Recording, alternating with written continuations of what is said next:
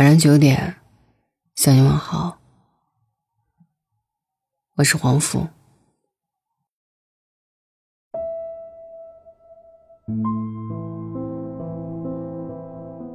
几年前，我在知乎上看过这样的一个帖子：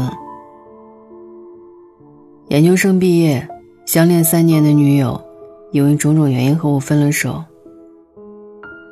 半年后，我到了一个完全陌生的城市。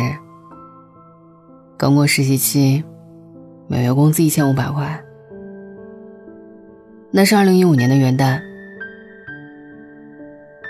前一天，母亲刚做完一个手术。我赶上火车回家，到医院已经凌晨四点多。在医院待了两天，往单位赶，上了一周班。突然接到父亲电话，说爷爷不在了。我回家帮忙料理完爷爷的后事，又接到医生的电话，说母亲病情恶化，尿毒症三期。快要撑不住了。后来的一个月，我是在医院陪着母亲做透析度过的。母亲问我女友怎么没来，我含糊的说她忙呢。公司有急事儿，领导连环电话找我，说再不回去上班就滚蛋。我捧着手机在楼梯间不停说抱歉的时候。眼泪突然就绷不住了，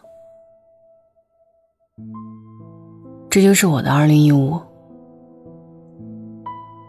生活就像是脱了线的毛衣一样，从第一针开始，发展成无法收拾的残局，孤立无援。评论区里很多人说着温暖的话，安慰他别硬撑，多少朋友倾诉。也有人猜测他的现状，担心他会扛不下去，但他像消失了一样，一条也没有回复。几个月后，帖子终于更新了，男生用淡淡的语调写完这段无助故事的后续。谢谢大家，我回来了，我很好。春节的前一天，母亲走了。我以为我会崩溃，但我没有。我也曾期待有个人能将一滩泥似的我拉起来，但我无人能靠。我干脆辞了工作，回家收拾母亲的东西。我把那些衣服整整齐齐的叠好，放在床边，拉开窗帘，阳光照进来。母亲种的植物，还绿得那么鲜艳。我突然发现，生活好像也没那么糟糕。我开始去健身，流汗让我清醒。我还爱上了做饭，食物让我安心。我每天都在阅读，文字让我平静。我突然发现，那些本积了一肚子想要倒给别人的苦水，早已说不出口。也不必再说。现在的我，已经来到一家新的公司，打算开始新的生活。我也不再害怕什么，就好像经历了什么考验，未来只剩轻装上阵。这个男生的故事，曾在很长一段时间里治愈过我。心酸苦涩，心灰意冷。都是人生常态，就像鲁豫在他的《偶遇》当中说的：“无论是谁，我们都曾经或正在经历各自的人生至暗时刻。那是一条漫长、黝黑、阴冷、令人绝望的隧道。但成年人的世界，单枪匹马、独自战斗，更是常态。”我曾经在微博上看到过一张照片。突如其来的暴雨，街上的人群作鸟兽散。水果摊的小贩无处可逃。只能蜷缩在小推车底下，形单影只的挨过这场大雨。评论区里有一句很扎心的话：“人到了一定岁数，自己就得是那个屋檐，再也无法另找地方躲雨了。”谁都希望一生被爱，被人小心收藏。受了伤有人倾诉，受了苦有人依靠，疲倦的时候有人送上肩膀。但经历的越多，越发现，这世上没有完全的感同身受。每个人都要在自己的世界里孤独的过冬。越是难熬，就越要靠自己撑过去。成年人的世界是一汪苦海，你我都身处其中，悲欢皆需自渡。每个人的一生都有注定要走的路，哪怕你多么想抓住一片树叶，抓住它就能撑起所有重量，但秋天一到，树叶也会离开枝头，你只落得一场空。到那时，你才知道，人生所有的泥泞，要靠自己去淌。淌过去，你就活成了一座山。多年前的倪萍站在舞台上，光彩夺目。那时她连续十三年主持央视春晚，拥有演员、作家等各种头衔和奖项做光环。成为首屈一指的央视一姐、国民女神。但命运爱开残忍的玩笑，再亮眼的人生，也要掺上无尽苦涩。一九九九年，四十岁的倪萍生下了儿子虎子。虎子刚出生两个月，就被诊断出先天性眼疾，如果不及时治疗，就有可能终生失明，甚至威胁生命。倪萍一夜苍老。就在她人生最艰难的时候，原本想依靠的丈夫王文澜不堪压力，选择逃避，与倪萍离了婚。网友接受不了女神颜值骤降，吐槽她像大妈，身材臃肿，皮肤松弛。倪萍自己也陷入了难以想象的焦虑和压力中，学会了抽烟，整夜整夜失眠。这就是人生最残忍的真相。站在深渊里抬头望，才发现自己是如此孤独。好在姥姥的一句话点开了他：自己不倒，啥都能过去；自己倒了，啥也扶不起你。倪萍惊醒，既然无人可依，那就独自成军吧。他不再流泪，辞去了央视主持人的工作，告别了花短锦簇的一切，远去美国为儿子求医问药。医药费很快掏空了家，倪萍为了接戏挣钱，常国内国外来回飞，只坐便宜的经济舱。赚了钱又飞回去给孩子治病，甚至可以双膝跪地，给正在发言的导演拍照。终于。在虎子十岁那年，大夫告诉他，治疗的很好，短时间内可以不用来复查了。倪萍的苦日子终于熬出了头，现在的她，仿佛强大到无人能打倒，对未来也充满了期待。去年，倪萍的经纪人晒出一组倪萍没有修过的照片，身材状态都好得惊人。五十九岁生日。他还发了一条微博，说：“我总是得往前走走，去拍电影，去画画，去写书。任何时候，将你从深渊拉上来的，必须是你自己。当你一个人熬过所有的苦，在回首时，那些早已咽下的眼泪，都化成了盔甲。”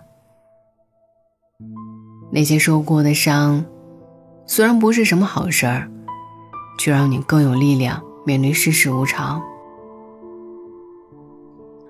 曾经有位博主在微博上做过一次征集，在低谷的时光，你是怎么度过的？这下面有太多让人动容的回答。有人参加考试屡战屡败，屡败屡战，凭着一股子不服输的劲儿，死磕到底。有人本就考研失利，还遭遇很大不幸，最无助的时候，逼着自己读书学习，重新上路。有人遭遇父亲去世，母亲重病，二十岁的年纪，所有扛过去的支撑力，只是默默在心里告诉自己，一切都会好的。还有人因为生病差点送命，也曾想过一了百了，但他偏不惜命，拯救了自己，也拯救他人，现在成了一名医生。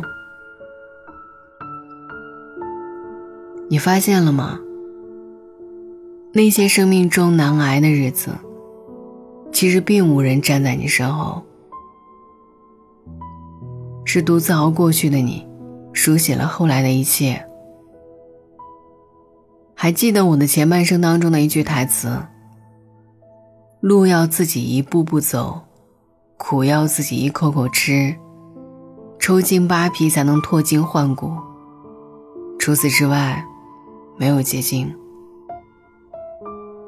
不是所有苦别人都能理解，你只有自我开导，而不是瘫在原地咒骂人生不公。不是所有累，都能有人陪，你只能学会自己承受一切，而不是将希望寄托在别人身上。越是难熬的时候，越要靠自己。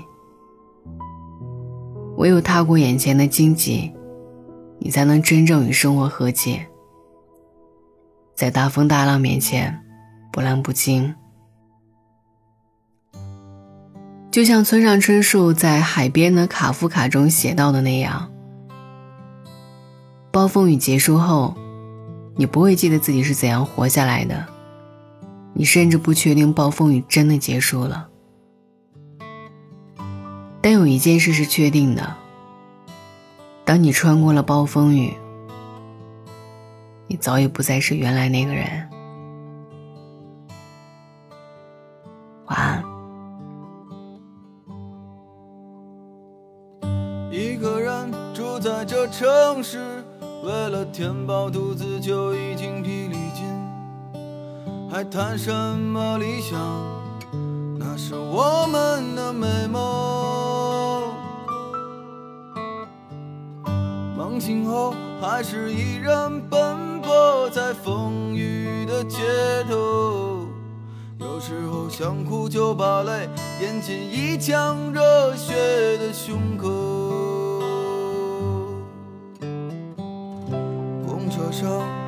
睡过了车站。一路上，我望着霓虹的北京。我的理想把我丢在这个拥挤的人潮，车窗外已经是一片白雪茫茫。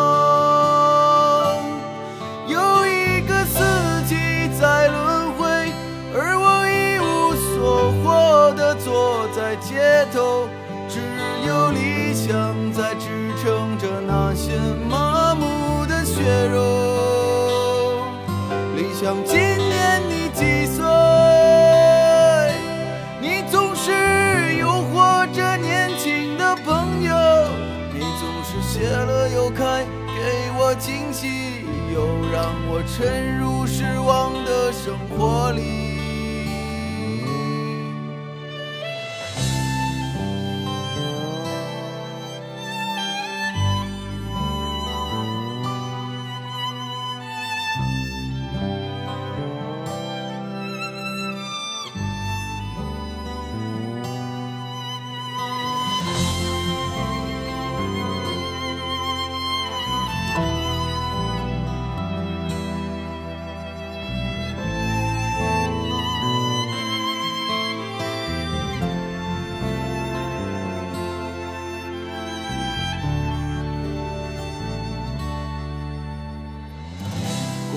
上，我睡过了车站。一路上，我望着霓虹的北京。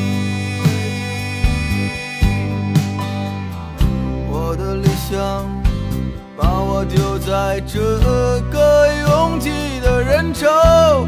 车窗外已经是一片白雪茫。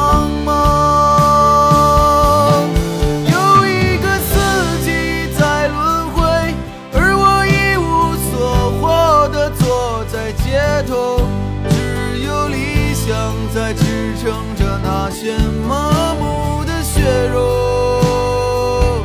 理想，今年你几岁？你总是诱惑着年轻的朋友，你总是谢了又开，给我惊喜，又让我沉入失望的生活里。